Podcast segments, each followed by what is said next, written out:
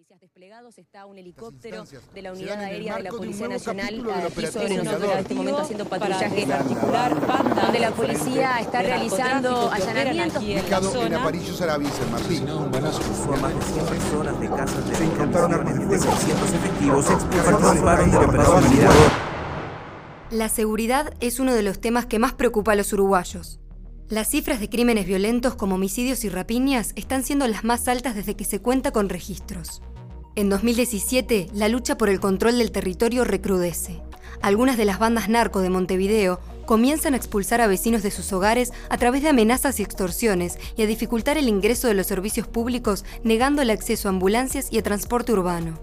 Esto fue interpretado por el gobierno uruguayo como un punto de inflexión y desencadenó una respuesta más fuerte basada en la combinación de allanamientos, patrullaje policial focalizado, derribamiento de muros y desbaratamiento de sistemas de vigilancia. Más que nunca, el mercado de drogas impacta a toda la sociedad uruguaya. Una investigación de la Universidad Católica del Uruguay en el marco del Fondo Sectorial de Seguridad Ciudadana otorgado por la ANI en alianza con el Ministerio del Interior nos sumerge en este mundo para entender qué nos está sucediendo y qué podemos hacer para mejorar nuestra seguridad ciudadana.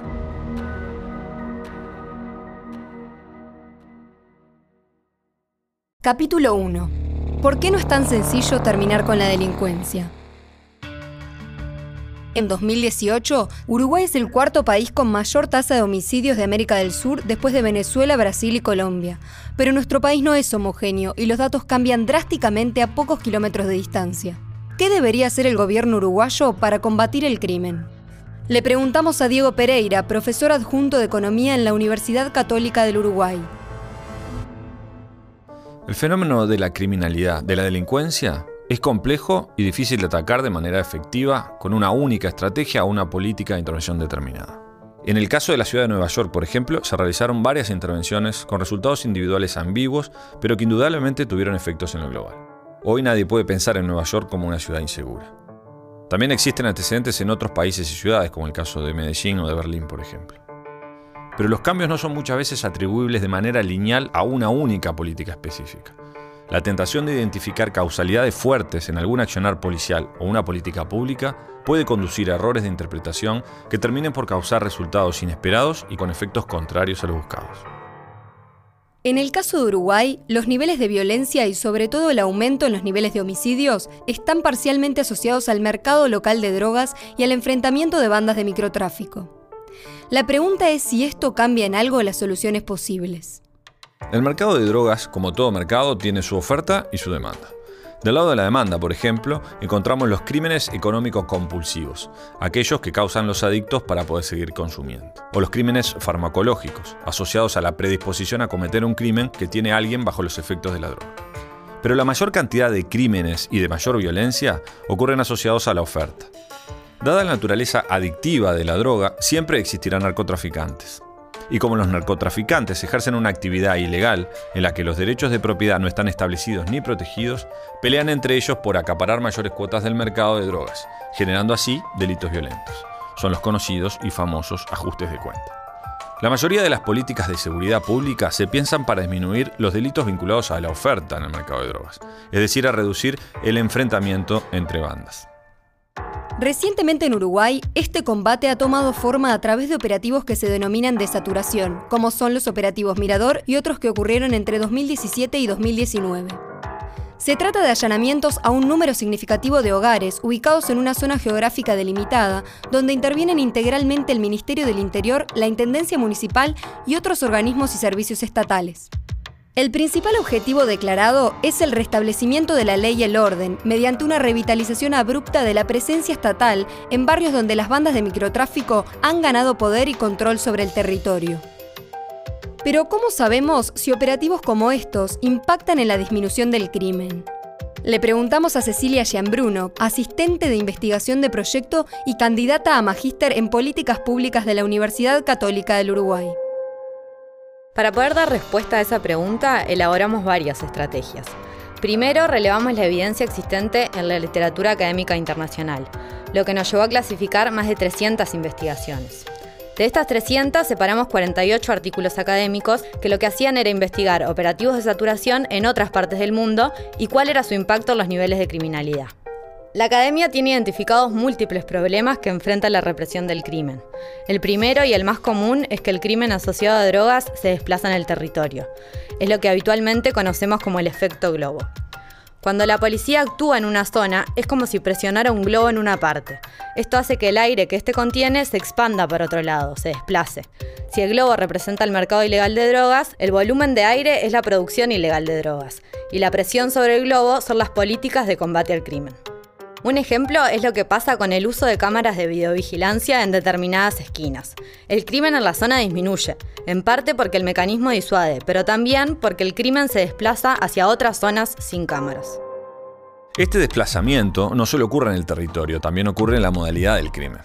Imaginémonos una intervención policial exitosa. Puede suceder que la banda afectada por el operativo se debilite o directamente no pueda reorganizarse y termine perdiendo su lugar en el mercado. Si la banda desaparece, es posible que otra esté dispuesta a sustituirla y asumir los costos y riesgos de continuar en el mercado, que ahora son probablemente más altos. A este efecto lo llamamos selección natural. Pero también puede ocurrir que la banda continúe existiendo con un nuevo modus operandi, más sofisticada y con mejor organización. En Montevideo un caso de esto es el del complejo Quevedo, donde una familia logró generar estructuras fortificadas, muros y sistemas de videovigilancia para proteger sus actividades. Habían sido desalojados de un asentamiento irregular y en su nueva ubicación lograron sofisticar la banda criminal. Otro efecto no deseado de un operativo de saturación puede ser el incremento de la violencia como consecuencia de la reorganización del mercado. ¿Qué quiere decir esto? Que cuando una banda dominante es desarticulada por un operativo policial, hay otras bandas que entran en lucha para disputarse ese territorio y la porción del mercado que ahora quedó disponible. Un ejemplo de esto es lo que pasó en Copenhague, Dinamarca. Los Hells Angels eran la banda dominante del mercado de cannabis de Cristiania. Pero después de una intervención policial, esta banda quedó muy debilitada. Entonces otras bandas decidieron salir a competir por el mercado, aumentando así la violencia en los años siguientes. Esta literatura podría sernos de utilidad para ayudarnos a comprender las disputas, por ejemplo, en la zona norte de Montevideo. Las investigaciones que relevamos coinciden en que los operativos de este tipo tienen un efecto simbólico en la opinión pública. En Uruguay, por ejemplo, existió un fuerte impacto en la opinión pública después de ver las imágenes de la Guardia Republicana entrando a diferentes barrios con vehículos blindados, cascos, armas, helicópteros.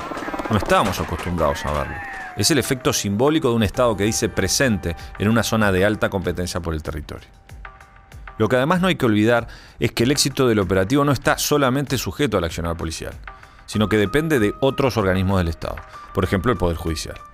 En el marco de un Estado de Derecho, es necesario que existan pruebas para que la justicia pueda condenar a un acusado. Si estas no son claras o no las hay, no se puede condenar al detenido. Muchas veces durante los operativos se detienen conocidos jefes de banda, pero por otras causas no vinculadas a narcotráfico, como colgarse el cable de la luz, por ejemplo. Y no es solo el Poder Judicial porque los operativos también deberían combinarse con, por ejemplo, intervenciones urbanísticas como la construcción de plazas, instalación de alumbrado público o la demolición de construcciones que justamente operan como refugios de criminales. Y eso está en manos de otros servicios públicos, que también tienen sus propias agendas. Terminar con la delincuencia es una frase que esconde muchos matices. Investigaciones de todas partes del mundo coinciden en que no hay evidencia contundente que garantice que los operativos de saturación tengan resultado en la disminución del crimen o incluso no provoquen efectos indeseados. Pero ¿cómo se aplican estos conceptos al caso uruguayo? En Uruguay, ¿tiene que pasar lo mismo? En los siguientes capítulos estaremos conociendo más a fondo esta investigación, sus diferentes análisis y los resultados obtenidos.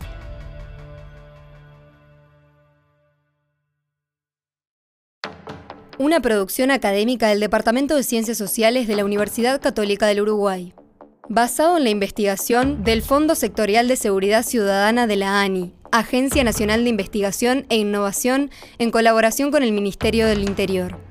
Con el guion y las participaciones de Juan Bogliacini, Diego Pereira, Juan Ignacio Pereira, Cecilia Gianbruno, Ignacio Borba.